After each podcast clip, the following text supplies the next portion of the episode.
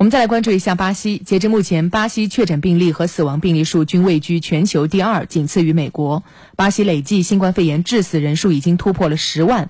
疫情最严重的圣保罗州累计确诊病例数已经超过了六十二万，死亡病例数超过两点五万例。这是令人叹息的数字。在今年三月十二号，巴西才出现首例新冠肺炎的死亡病例，当时病逝者是圣保罗州一位五十七岁的妇女。